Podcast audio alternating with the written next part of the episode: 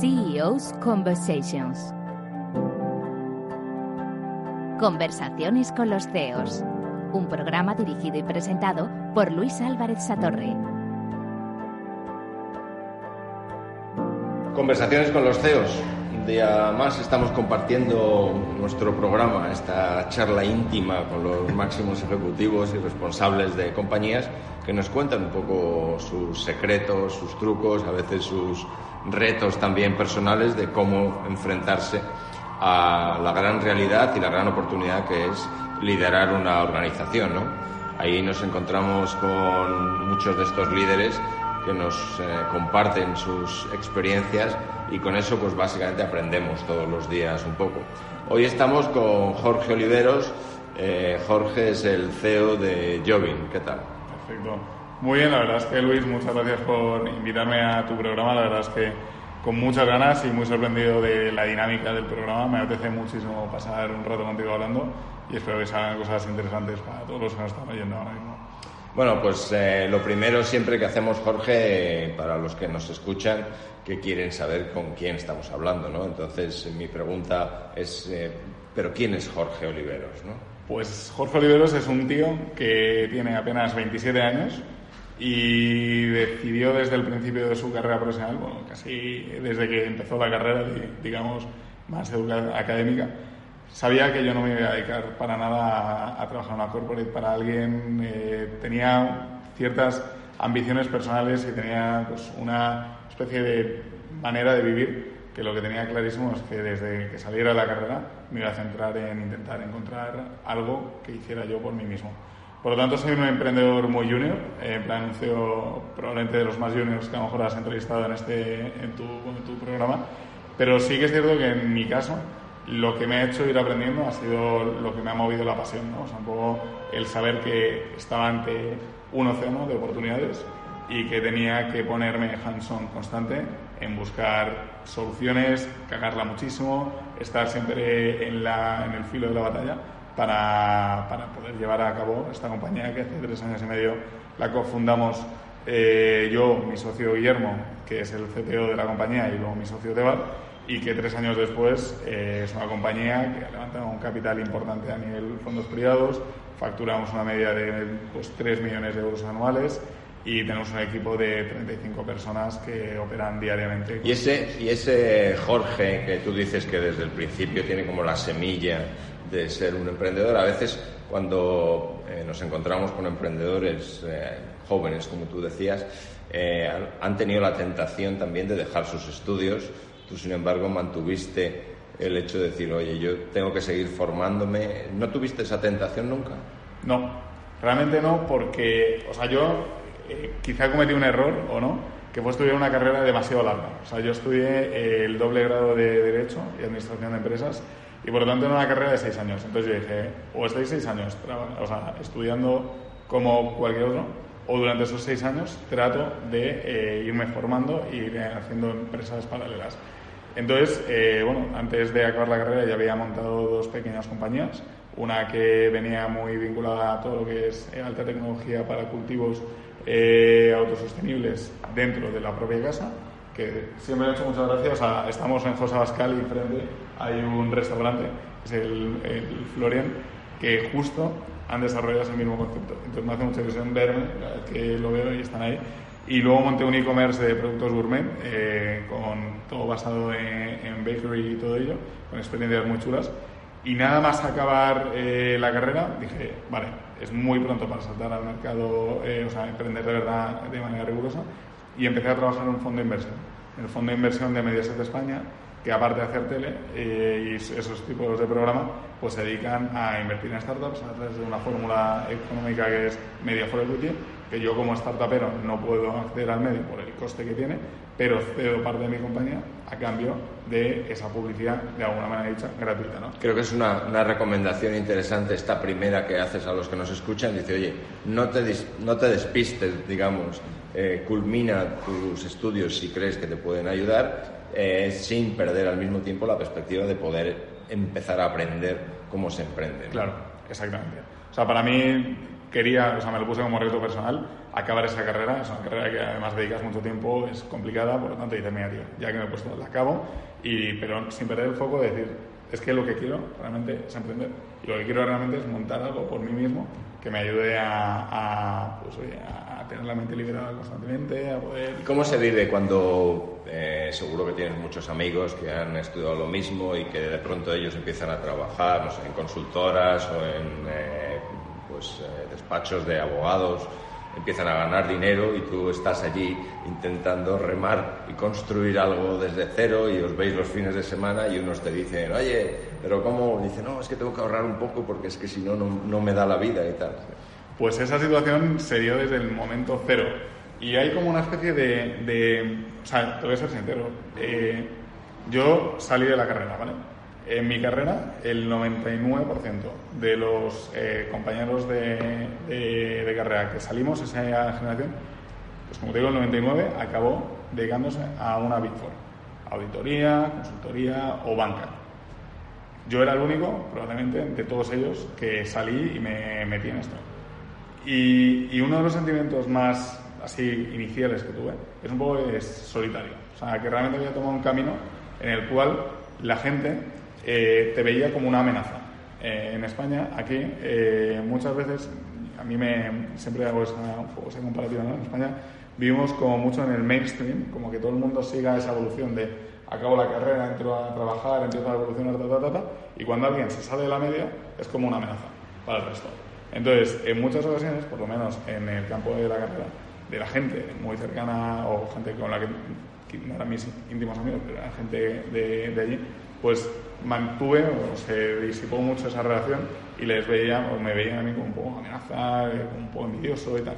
Ahora te digo que después de mucho, o sea, después de pasar dos años y tal, sí que la gente te valora mucho y, y, y te dice, joder, has echado dos, huevos y, y, digo, espero que te vaya genial y estamos muy. Que eso también enorgullece, ¿no? que también te ven como un referente y como algo en la que la gente también quiere hacer. Cuando la gente ve eh, personas como tú que han, empiezan a alcanzar eh, el éxito en el sentido de que eh, lo que has construido empieza a tener vida propia, miran hacia atrás y dicen, bueno, qué suerte, qué bien lo estás haciendo, pero el ciclo anterior, desde que nace la idea, desde que empiezas a poner esto en marcha, ¿cómo vives, cómo has vivido esos momentos difíciles y cómo los vives hoy? Porque decías, hoy tengo un equipo de más de 30 personas, eh, pues todos los meses hay que pagarles la nómina, tengo que seguir reinvirtiendo para seguir haciendo marketing, atrayendo nuevos partners, nuevos profesionales. ¿Cómo se viven los momentos complicados? Cuando además no has tenido esa experiencia profesional de muchos años, pues supongo que también esa soledad de la que hablas en los momentos complicados debe ser aún más dura. Claro, eh, eso es un tema muy importante que tomas de referencia porque eh, yo nunca supe lo complicado que iba a ser esto hasta que no he estado dentro. Y yo también hago un poco de evangelizador de alguna manera a la gente que también emprende sin, sin realmente con un juicio crítico o sin una, haberse conocido a sí mismo, porque es cierto es un camino que el éxito es algo muy superficial dentro de todo el trabajo que implica el hecho. ¿no? Para mí ha sido y sigue siendo eh, muy desafiante mentalmente. O sea, sobre todo porque no es una tipología de trabajo que tú bien sabes, de estar programando cientos de miles de códigos, sino un tema que está aquí, en plan en la mente, en tu estabilidad emocional, en cómo afrontas un problema grave y cómo transmites también a la gente que está confiando en ti. Nosotros tenemos ahora mismo, no sé si más de 100 inversores distintos, que claro, que han depositado su confianza en un agente que tiene en media 25 años. Entonces es como, oye, ¿tú cómo haces sentir a la otra persona el confort de, darte el valor de, joder, estoy, voy a pasar por ellos, pues oye, eso pues, es muy duro, ¿no? Al final, en momentos muy complicados de, capital limitado, que digas, tío, es que estos se van a mierda y, es que además tú te ves que, que, encima vas a responder ante 100 inversores que van a decirte, no, oye, yo te he puesto el dinero, pues macho, manda huevos que lo haya tirado a la basura, ¿no? Pero sí que es cierto que dentro de lo que cabe, es muy satisfactorio. O sea, dentro de cuando lo ves todo en perspectiva dices, joder, es que ha merecido la pena cada día y cada gota de sudor que he tenido en este Y en ese, en ese reto personal, eh, cuando dices, bueno, yo me estoy enfrentando, mm, pues si quieres, a una aventura una aventura nueva en la que cada día descubres cosas nuevas. Yo a veces comparo eso con jugar a los videojuegos, ¿no? en el que tienes que ir encontrando, no sé, si juegas a cualquiera de los videojuegos de rol en los que tienes que ir descubriendo pues, nuevas herramientas y descubres un tesoro y un arma nueva y eso te equipa para la siguiente fase, ¿no? Pues un poco así es como veo yo la fase esta del emprendimiento cuando lanzas ¿Has tenido referencias, algún role model, alguien que digas, bueno, es que yo me fijaba en no sé quién o me he pensado en algunas figuras famosas o alguien más cercano? Mira, yo ahí es un buen, buen punto.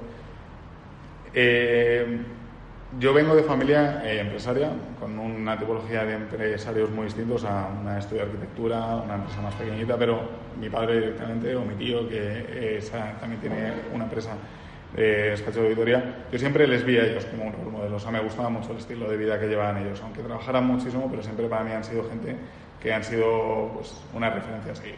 Por supuesto que tiene rol model mucho más aspiracionales, como pudiera ser pues, un Steve Jobs, por ejemplo, o un Elon Musk, cualquiera de estos, que realmente dices, joder, manda huevos, ojalá llegáramos ahí algún día.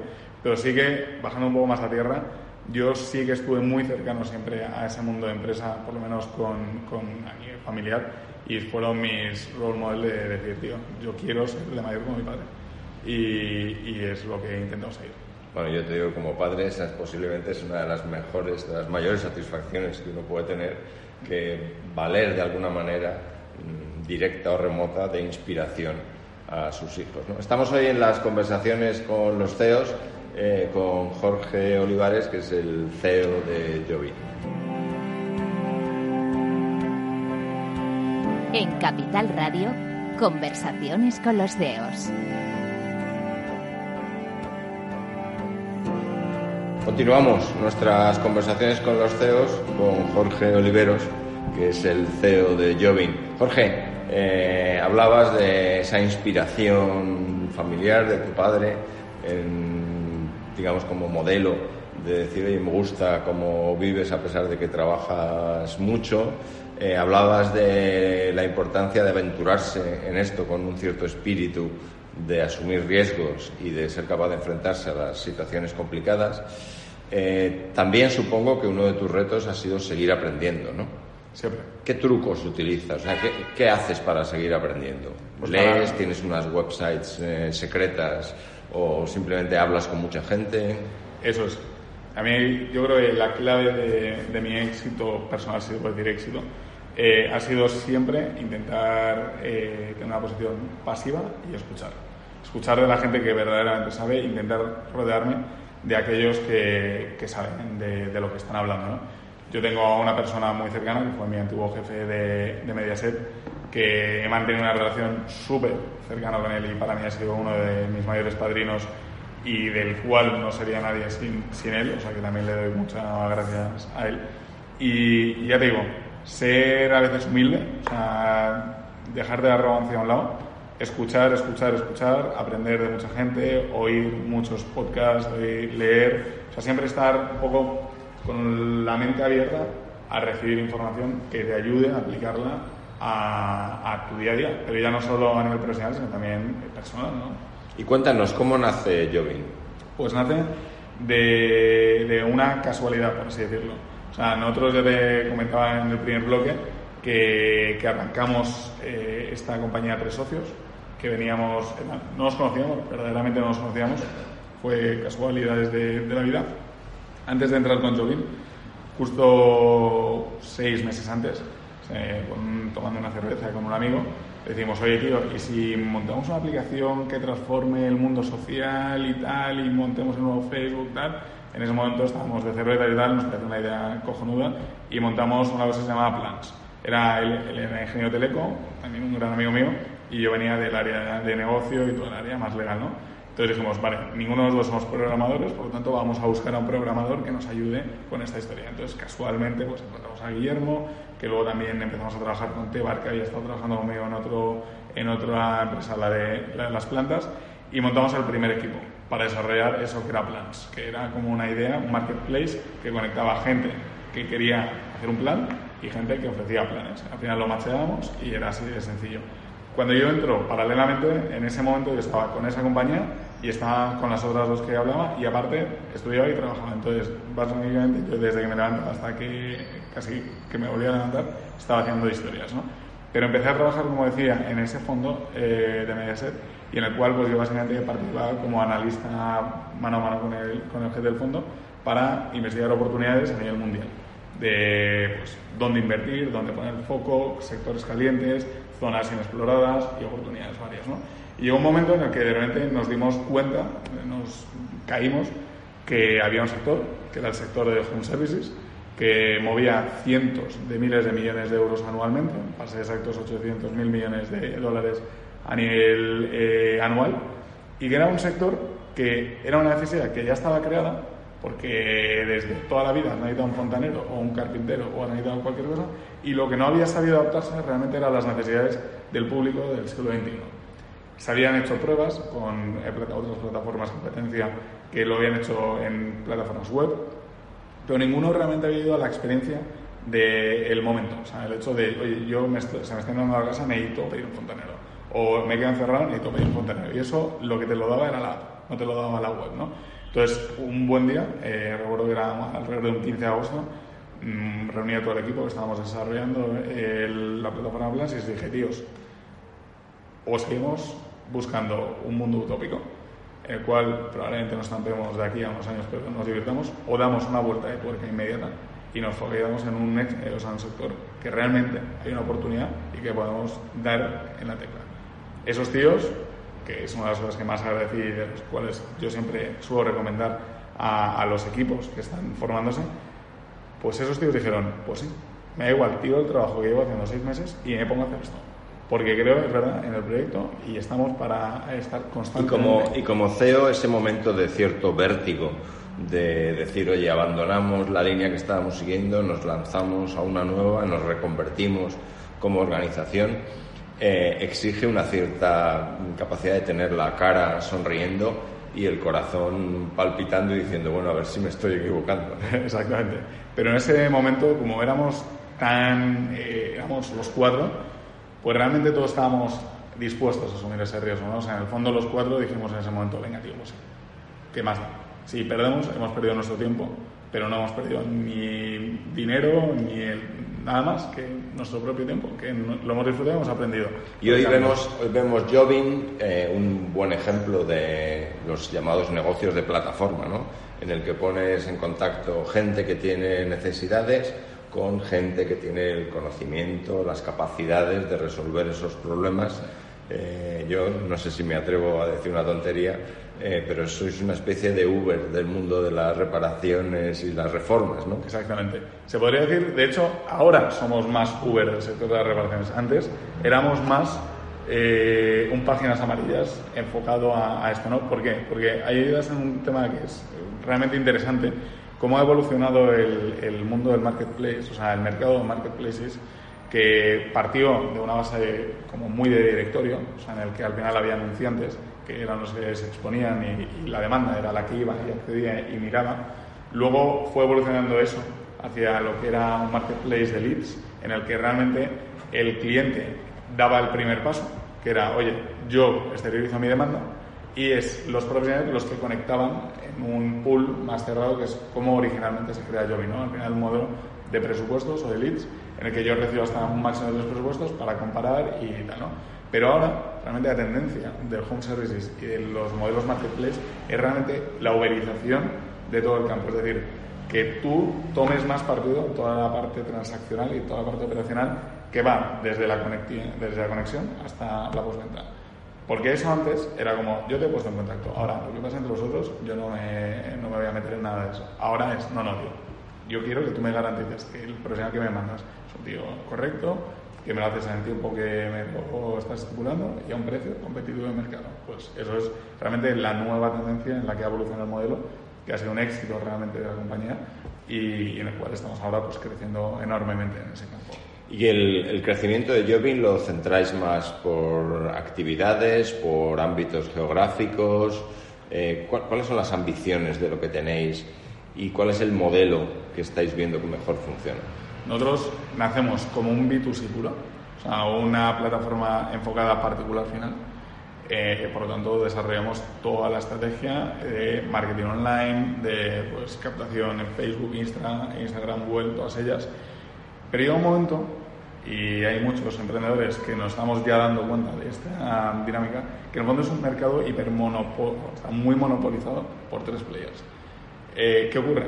Que cuando tú basas toda tu estrategia de crecimiento en, en un algoritmo que modifica el precio, así como él quiere, pues realmente estás muy, muy vendido a eso, ¿no? Porque si tú además mides todo este negocio por KPIs muy concretos, el costo de adquisición frente a ingresos por oferta, y ese costo de adquisición de repente sube un 20%, es que a lo mejor todo tu modelo de negocio se te ha fastidiado directamente, ¿no? Entonces, nosotros ahí lo que vemos es, joder, queremos perder dependencia del medio online y empezamos a desarrollar lo que es toda la línea B2B, que es en la que ahora mismo estamos teniendo mucho éxito, que es vamos a buscar fuentes de tráfico complementarias que nos den masa a un coste mucho más controlado. Entonces, hemos desarrollado tres líneas de negocio, lo que es la línea de seguros, para atender todo lo que es rechazos en pólizas de hogar, la línea retail, para grandes cadenas de bricolaje o tiendas online de, que vendan productos vinculados a bricolaje, a reformas y todo, para estar ahí y estar presente. Y luego lo último es toda la parte de apartamentos turísticos, administradores de fincas, inmobiliarias y tal. Y es básicamente uno de los éxitos que también más eh, han ayudado al crecimiento de este último año de la compañía, ¿no? Abrir el foco, ver que la oportunidad que estaba, pero que no podías eh, venderte a ella, ampliar la, la mira e intentar desarrollar el negocio por otros lados que te traigan ese volumen y arriesgarte ahí sí que realmente fue un riesgo. Cuando llevas, cuando llevas adelante un proyecto de, este estilo en el que tienes que ir evolucionando, digamos, el producto, incluso el núcleo de tu negocio, ¿no? Porque en el fondo lo que estabas describiendo es descubres eh, un modelo de negocio y una necesidad del mercado y vas adaptando también la compañía, pues lo que decías, ¿no? A diversificar el riesgo, identificando nuevas maneras de ingreso.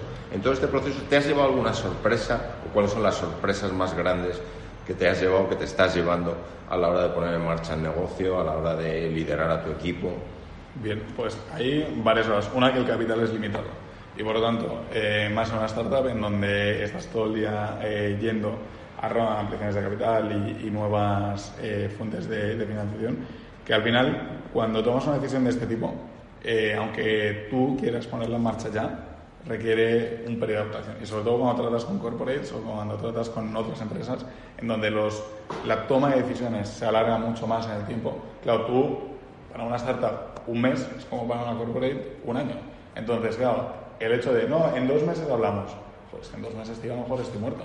Entonces, directamente es como esa, esa dilución de los tiempos lo que ha hecho que digas, joder, toda la, la energía que tienes para cerrar el negocio se te diluye mucho tiempo, pierdas eh, esos dos meses, por lo tanto, dos meses menos de capital y por lo tanto te tengas que enfrentar a otra ronda. Entonces, muchas veces que, que, nos gustaría que las cosas fueran más rápidas que van y que al final ahora pues, hemos decidido reajustar ciertos costes y, y, estar como de una manera más defensiva, la nueva posición defensiva, hasta que no salga un buen negocio, no estructuras equipo. En vez de monto toda la estructura, porque me dicen que sí, que en un mes estamos ahí ya en el aire, y de repente no, un mes es dos meses, tres meses y es que tío, está fuera. Y eso posiblemente es de las, de las cosas que un, CEO tiene que ir tomando como decisiones en el día a día, ¿no? El hecho de decir, por un lado soy el vendedor número uno de la compañía, al mismo tiempo tengo que estar pendiente de la parte de las operaciones, tengo que asegurar que el equipo mantiene la motivación, que la atención al cliente sigue siendo diferencial. En ese equilibrio en el que además tienes que añadir, seguir eh, consiguiendo fondos adicionales para mantener el crecimiento, ¿dónde te ves como ese máximo responsable que dice, es como en el circo, ¿no? que tienes un montón de platos que mantener en el aire? ¿Cuáles son los retos personales de un CEO en ese sentido? Ostras, pues es una grandísima pregunta porque al principio de la entrevista, antes de empezarla, te decía que muchas veces no sabes ni quién eres. O sea, yo he tenido muchas crisis de identidad de saber, oye, ¿y quién eres? ¿no? Y además, como vas evolucionando, muchas veces también vas perdiendo como cierto control de áreas que antes tú estabas como mucho más eh, encima de ella. Y dices, no, ahora ya hay un tío que lo lleva. Ahora hay una tía que lo está llevando esta otra. ¿no? Entonces, empiezas a perder dependencia y estás constantemente eh, reinventándote. O sea, tu puesto es una constante reinvención y estar todo el día en plan buscando pues, cosas que hacer, ¿no? por así decirlo. ¿no? Y en este caso yo ahora, por ejemplo, en esta última etapa, por al final lo que en donde estoy dedicándome más de mi tiempo es por supuesto la coordinación general de los equipos, ver que todo está funcionando como se tiene que, que estar funcionando, sobre todo también al desarrollo de negocios, sigo siendo la línea de apertura de mucha de la mayoría de los negocios y, la relación más corporativa con todos los inversores y el constante fundraising que, que me exige el negocio ahora mismo. Jorge Oliveros, el CEO de Jobin, con quien estamos compartiendo hoy nuestras conversaciones con los CEOs.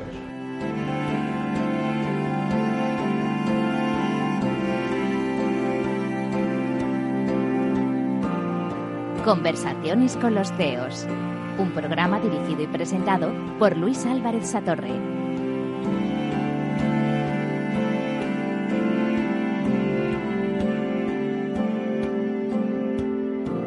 Jorge Oliveros, el CEO de Jobin. Estamos hoy, eh, Jorge, compartiendo estas conversaciones, ¿no? conversaciones con los CEOs. Estábamos charlando contigo y decíamos que eh, quizá en este proceso de reinventarse del CEO eh, vivimos en un mundo, a mí me gusta tocar en, siempre en nuestras entrevistas, en nuestras conversaciones, la parte digital, ¿no? cómo está cambiando, cómo operamos y trabajamos. Vosotros eh, ponéis en contacto gente que hace cosas tremendamente físicas, ¿no? desde arreglar una cerradura o eh, resolver un problema con una filtración de agua, una gotera en casa, eh, o hacer un trabajo un poco más sofisticado de una, de una reforma. Y eso lo, de alguna manera lo conectáis gracias a la tecnología con la que vivimos hoy y se lo acercáis a mucha más gente. ¿no? Facilitáis también, decías, el mundo B2B con compañías de seguros con retail. ¿Cómo has visto la evolución de vuestro propio negocio eh, utilizando las plataformas digitales o las soluciones de marketplace? Muy bien. Mira, ahí eh, ayer oía una entrevista que era también de otra emprendedora que, conozco que hablaba sobre, se, se, focalizaba la entrevista en el mundo de la movilidad, ¿no? Como al final es un marketplace donde la demanda va a estar, pero cómo resuelves la parte del proveedor, hay ciertos mercados o ciertas industrias que de hecho la tecnología puede ayudar a, mejorar los coches autónomos, eh, mejor drones que vuelen y hagan el delivery, ¿no? Pero en nuestro caso, realmente es un mercado en el que tú lo comentabas al principio, es muy físico. O sea, es un negocio en el que si tú necesitas a un tío que te reforme tu casa, realmente lo veo a años luz el hecho de que haya un robot que te construya la casa. Eh, o que haya una intervención muy concreta para colgar un cuadro, esa chorrada, veo también muy útil que llegue un robot a tu casa, entre y te cuelgue un cuadro. Entonces, en nuestro caso, donde creo que la mejora de la experiencia con la tecnología está, es en todo lo que viene a ser la conectividad. Es decir, todo lo que es la seguridad y el confort de en todo momento estar conectado con ese profesional, dónde está, qué reputación tiene, eh, ese señor va a llegar a mi casa y me hace una chapuza, no, cuáles son las referencias que tiene, eh, luego se tiene un albarán que entonces me da una seguridad en el pago. O sea, al final, nuestro sector es un sector que ha estado muy dañado la imagen por mala praxis, por mucho piratería, por muy en negro. Y realmente soluciones como Jovin, la innovación viene ahí, en realmente dar transparencia en un sector que cómo, es muy opaco. ¿Cómo obliga de alguna forma a los propios profesionales del sector a aprender a trabajar de una manera diferente? ¿no? Porque en muchos casos seguro que las referencias que conseguían pues era a través de un vecino que había hecho una cosa o de un primo que eh, le habían hecho una muy buena reparación de, de, una avería. Pero en este mundo en el que te enfrentas a clientes desconocidos, en el que tú también tienes que cambiar tu manera de trabajar, ¿no? Tenéis un jobbing para profesionales donde ellos eh, pues tienen que agendar sus trabajos, sus intervenciones de una manera diferente, tienen que asegurar su propia disponibilidad, sus horarios. Les ofrece una mm, increíble oportunidad de tener una vida mucho más flexible y al mismo tiempo más ordenada. Eh, posiblemente tener también unos ingresos recurrentes de una manera distinta que antes no tenían. Pero ¿cómo has visto que los propios profesionales tienen que cambiar cómo trabajan? Sí, ahí eh, me ha sorprendido muchísimo que a pesar de ser un sector hipertradicional, les ves con una proactividad enorme a, utilizar este tipo de herramientas. Son los primeros, eh, bueno, de hecho, decían que los profesionales fueron los primeros que se metieron, los profesionales del hogar, a nivel de, Internet y a ahí. Son los primeros que quieren aumentar, sus pequeñas empresas, pues quieren aumentar sus ingresos, quieren atraer nuevos clientes y tal. Por lo tanto, estas herramientas las reciben con muy buen gusto. Por lo tanto, o sea, por lo menos, aprender Luego sí que es cierto que le dan mucha desconfianza porque son los primeros que son unos piratas, por lo tanto, me voy a fijar de una herramienta, tata, pero sí que son muy proactivos a la hora de utilizar estas herramientas. Y a mí ha habido historias que realmente me han llegado al corazón, de verdad te digo, como el caso de un tío que probablemente cuando me case le invite a mi boda directamente, porque para mí fue, eh, fue un profesional que, que, el primer trabajo que hizo fue para la casa de, de mi madre, que vino por Jovin, y el tío era un tío que yo no sé si había salido de la droga o tenía un aspecto que era lamentable el pobre, que tenía cinco hijos, eh, estaba en paros, a una situación realmente dura, y que el tío con las ganas de hacer, bueno, de crecer y de emprender y, mejorar su estado de vida, pues el tío empezó, empezó, empezó, y ahora mismo es el profesional que más valoraciones tiene. Todos Jovin tiene ya 200 valoraciones de 5 estrellas. Es un tío que le conocen, o sea, en plan que de verdad es como yo quiero que venga este hombre a mi casa a hacerme la obra. Y que es un tío que ahora dice, tío, es que me has cambiado la vida. O sea, un tío que a lo mejor antes tenía lo justo para vivir de manera muy, muy precaria. Ahora de repente tener una vida, eh, pueda permitir sus cosas, tener más flexibilidad, que tú comentabas, oye, yo voy a ser el dueño de mi tiempo. Y un tío que además ahora le estamos animando a que se homologue, a que vuela al mundo legal, a que el tío vuelva a tener pues su eh, cuota autónoma pagando dos meses, que declare el IVA, todo, porque le estamos metiendo dentro de la red homologada nuestra para operar con B2B, que es un poco la idea. Por lo tanto, es una experiencia, es un tío que, muestra esa experiencia. Y ahí supongo que eh, la gran ventaja también que de alguna manera eh, ofrecen este tipo de soluciones como las que hacéis en Jobin es que no hay límite de edad ni de formación, el que realmente quiere entrar por diferentes profesiones, bueno, pues tiene oportunidades de formarse y de empezar a crear su mini compañía, su, auto, su situación de autoempleo y al mismo tiempo accede a un mercado donde existe demanda. Tú decías que la valoración de los clientes es la mejor manera de asegurar tu propio crecimiento. Eh, ¿Son conscientes los profesionales y son conscientes los clientes que eh, el criterio de valoración de hacer las cosas bien, de dejar luego las cosas limpias después de una reparación, pequeños detalles, cambian la experiencia del cliente? Absolutamente, al ciento mil por ciento. Porque, o sea, un profesional ahora que opera en Jovin, cada valoración y cada estrellita que le ponen, el tío la lucha, o sea, la lucha, porque sabe que realmente una mala valoración le puede directamente expulsar del mercado. O sea, es que un tío que está, o sea, si tú recibes tres presupuestos, hay uno con cinco estrellas, otro con cuatro con nueve, y de repente hay uno que tiene dos, es que ese tío está fuera.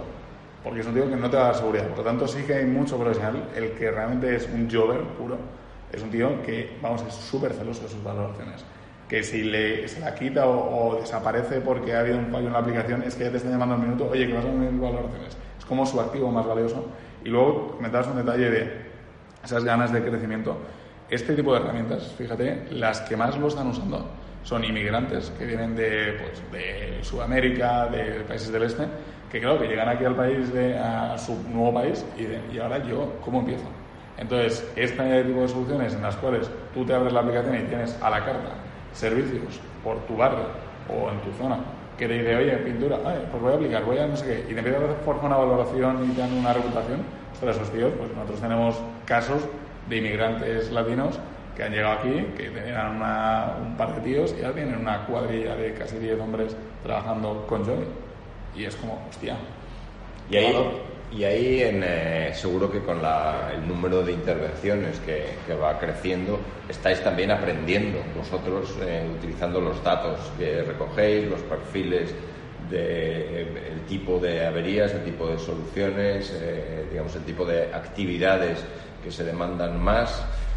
¿Cómo gestionáis esa información, esos datos y cómo retroalimentáis lo que aprendéis para el propio sistema, la propia plataforma? Pues nosotros ahí tenemos varios métodos. al final los datos son la clave del éxito en este mercado y por tanto nosotros lo que tratamos es de aprender mucho de ellos para implementar mejoras en el propio proceso. O sea, una cosa muy sencilla, por ejemplo, escuchamos mucho la demanda para implementar nuevas categorías que a lo mejor nosotros éramos totalmente ciegos ante ellas. O sea, por ejemplo, nosotros tenemos un espacio que se llama Pide lo que sea, que ahí la gente pide lo que sea. ¿no? Entonces, te das cuenta de la gente lo que pide, ¿no? Y muchas veces cuando ves que hay un volumen importante de gente que recurre en una petición, como por ejemplo el caso del tapicero, pues dijimos, oye, ¿por qué no sacamos esa categoría directamente al marketplace y que la gente pueda pedir un tapicero, ¿no? Entonces, para ese tipo de situaciones lo damos mucho también analizamos pues, todo lo que es la experiencia del Jover para poder mejorar al final lo que es la entrada de cash en la compañía, pues si sabemos que activamos un nuevo producto como era el de la suscripción, cómo está afectando al comportamiento del marketplace, si ese tío lo está usando abusivamente o no y cómo impacta sobre la cuenta de resultados de la compañía. Entonces, que utilizamos pues, toda esa ciencia y esa inteligencia para poder tener una visión un poco más objetiva de hacia dónde ir. Y tú como CEO, ¿cómo evitas las tentaciones que yo creo que cuando uno lidera un negocio, una división de una compañía, eh, siempre tiene tentaciones de abordar nuevos negocios y perder el foco en el núcleo del negocio, porque estoy seguro que de vez en cuando alguien nos dice, oye, ¿por qué no añadimos aquí paseadores de perros? ¿Por qué no añadimos profesores de piano? ¿Por qué no, por qué no añadimos entrenadores personales? ¿Cómo evitas esa tentación para asegurar que seguís siendo los mejores en lo que hacéis? Pues ahí, eh, teniendo una visión muy clara, ahí pediré esa parte, o sea, tener muy claro dónde, qué es lo que queremos que yo me refleje en la compañía. En este caso una plataforma de servicios de hogar. Por lo tanto, todo lo que venga añadido a ello eh, va a ser pues, valorado si entra dentro de ese criterio no. Y luego, sobre todo, yo ahí, por ejemplo, soy un CEO nuevo y en este momento en el que tengo que chupar y empaparme de cosas, pues al final estamos muy abiertos a oportunidades. Lo bueno que tenemos es que tenemos un equipo muy rápido que implementa cambios rápidos, testamos y si vemos que no, fuera. O sea, uno de los grandes assets de esta compañía es el equipo. O sea, realmente, o sea, un equipo muy abierto, muy dinámico, que siempre ha conservado esa, eh, esa visión experimental de, tío, vamos a implementar, cambiar, estar pivotando, ta, ta, ta, porque es la única manera de asegurarte crecer en una startup. Yo entiendo que en tu caso, eh, en una gran corporación donde las cosas pues, están mucho más implementadas y un cambio estratégico puede tener un impacto en el negocio de manera tremenda, nosotros al estar en, en el germen de ello necesitamos probar a todos disparar para, para probar. Y siempre, sí, que sí, no perder un poco lo que te hace único, que en nuestro caso era pues, ser una plataforma que conecte gente que tiene una demanda en su hogar con profesionales de hogar. Conversaciones con, con los CEOs. Eh, la verdad es que, Jorge, eh, me ha gustado muchísimo eh, tener hoy esta charla a veces eh, eh, me preguntan, dice, bueno, y entrevistar un CEO tan joven, ¿no? Decías que vas a cumplir los 27, eh, realmente aporta a quienes nos escuchan, sin duda. Hoy nos has aportado muchas cosas, ¿no? Hablabas de esa vocación inicial que tenías, donde tenías una inspiración en tu padre, que seguro que eso sí que es un gran orgullo. hablabas también de no perder el beneficio, la suerte de conocerte a ti mismo. Durante todo el proceso de seguir haciendo cosas te conoces a ti mismo, conoces tus debilidades, también tus fortalezas. Hablabas de escuchar como una herramienta básica del CEO para poder entender mejor eh, qué quieren tus clientes. Hablabas de escuchar la demanda, de escuchar también a tu propio equipo, escuchar al mercado de cierta manera. Eh, la lección sobre que el capital es limitado y que por tanto, bueno, pues hay que elegir muy bien dónde se invierte, dónde, digamos, cuáles son los siguientes pasos en la aventura y la necesidad de reinventarte, reinventar el negocio, pero también reinventarte a ti mismo. Hablabas de, dice, no sé a veces quién soy, ¿no? Eh, bueno, quizás es una reflexión que yo creo que cualquier CEO de cualquier organización, por grande o pequeña, a veces tiene esa sensación y esa sensación de soledad de la que hablabas. Pero me ha gustado finalmente que decías que uno de, los, las grandes virtudes que como equipo tenéis es ser capaces de probar, de mm, decidir rápido, de pivotar si hace falta algún modelo, pero sobre todo mantener el foco eh, del negocio mm, teniendo claro que queréis ser los mejores en lo que hacéis en estos servicios del hogar desde Jobing y yo creo que te felicito por eso y te deseo muchísimos éxitos. Ha sido un placer enorme poder hablar contigo y, y este, media hora divertidísima. Y bueno, espero que a nuestros oyentes les haya gustado y que es verdad que, que la experiencia muchas veces ha sido un reto, que, que la gente dice, ¿y este tío qué va a aportar? Pero muchas veces también es importante escuchar a, gente de, que está casi empezada porque podemos aportar algunos detalles que, que, ayuden a, a, una decisión más de alguien con más experiencia. ¿no? Conversaciones con los CEOs, hoy con Jorge Oliveros, el CEO de Jovi.